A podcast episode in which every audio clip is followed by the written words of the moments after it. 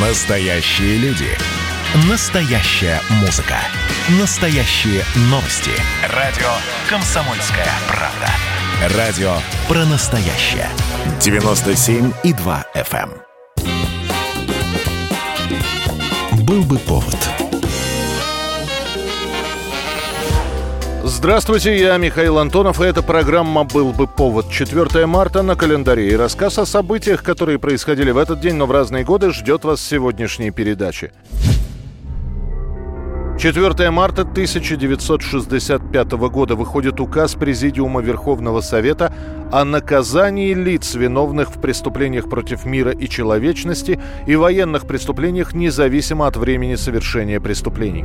Спустя 20 лет после победы в Великой Отечественной войне Советский Союз продолжает разыскивать нацистских преступников и людей, которые помогали фашистам во время оккупации.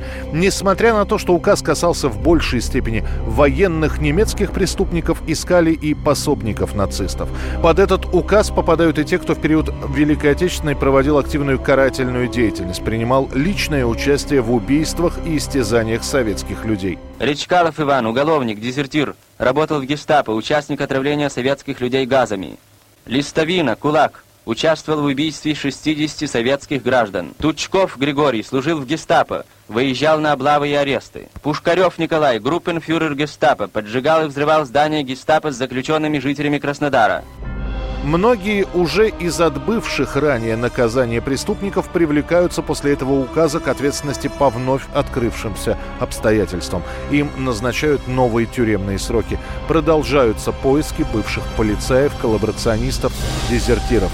В большинстве своем процессы над пойманными открыты. Если преступление доказано, обвиняемый получает либо 25 лет тюрьмы, либо приговаривается к высшей мере наказания. Приговор окончательный и обжалованию не подлежит. Товарищ полковник, приведите приговор в исполнение. Иудам, предателям, изменникам русской земли, позорная смерть. 1984 год, 4 марта, в дни школьных каникул на центральном телевидении показывают музыкальный фильм «Мэри Поппинс. До свидания». Автор Мэри, англичанка Памела Треверс, очень неохотно разрешала экранизировать свои книги. Тот же Уолт Дисней намучился, пока получал разрешение на съемки американского варианта Мэри Поппинс. Наши кинематографисты поступили хитрее. Мэри Поппинс — это не экранизация, это фильм по мотивам. За основу взяли только основную сюжетную завязку, все остальное додумывается и дописывается уже нашими сценаристами. Я надеюсь, у вас есть рекомендация профсоюза нянь? У меня правило. Никаких рекомендаций. Но мне кажется, все люди состоят... Весьма старомодный обычай, по-моему. Совершенно устаревший и несовременный. Ленту снимают практически полностью в павильонах Мосфильма. Небольшая задержка была лишь связана с тем, что изначально утвержденная на роль Мэри Поппинс Анастасия Вертинская по определенным причинам не может сниматься и требуется какое-то время, чтобы найти замену. В итоге композитор фильма Максим Дунаевский предлагает попробовать свою тогдашнюю супругу Наталью Андрейченко, которая и сыграет главную роль. Правда, пела Андрейченко в ленте не своим голосом. Песни исполняла Татьяна Воронина. Кто от шпильки до булавки, кто от туфелек до шляпки. Элегантной сама от меня без ума и весьма почтенный мальчишка любой.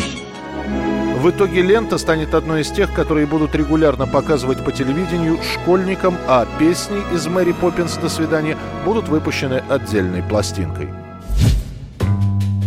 2002 год, 4 марта. В России появляется еще одна кинопремия. К существующей Нике добавляется еще одна награда – «Золотой орел».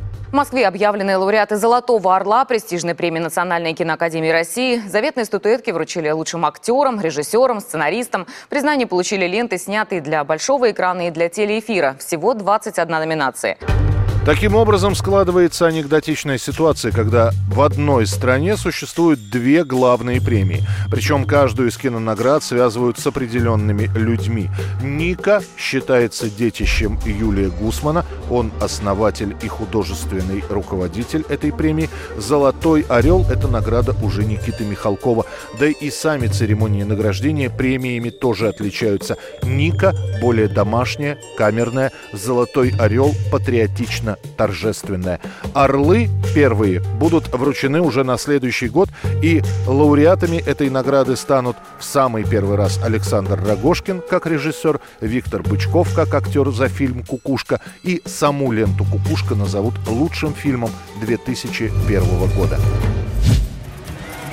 1994 год, 4 марта в Великобритании образовывается группа Spice Girls – за пару месяцев до этого в журнале Stages размещают объявление. Требуются девушки в возрасте от 18 до 23 лет, способные петь и танцевать, красивые, трудолюбивые, честные. Пожалуйста, принесите ноты и свою аудиокассету. Примерно 400 девушек откликнутся на это объявление и придут на кастинг. После этого конкурс продолжится, и девочки должны будут исполнять свои песни сольно.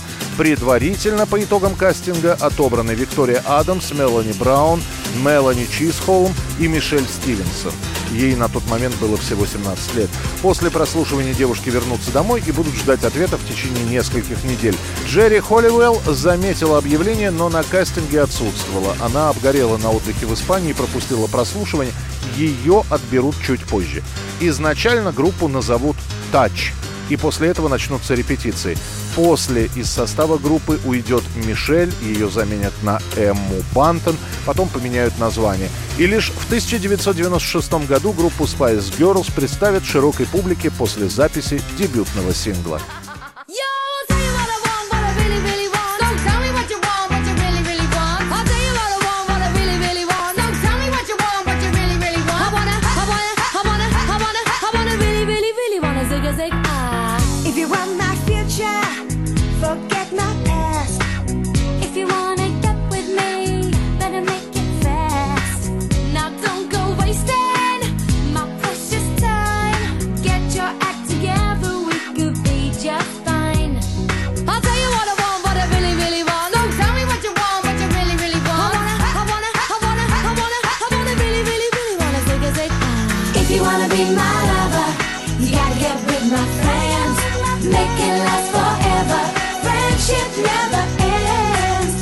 wanna be my lover, you have got to give.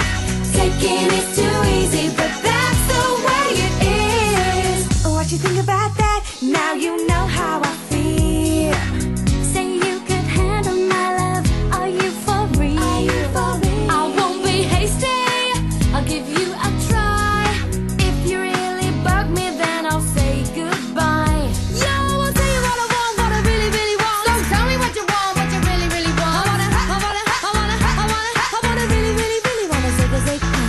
you wanna be my lover, you gotta get with my friends. Make it last forever. Friendship never ends. If you wanna be my lover, you have got to give. Это была программа «Был бы повод» и рассказ о событиях, которые происходили в этот день, но в разные годы. Очередной выпуск завтра. В студии был Михаил Антонов. До встречи. «Был бы повод»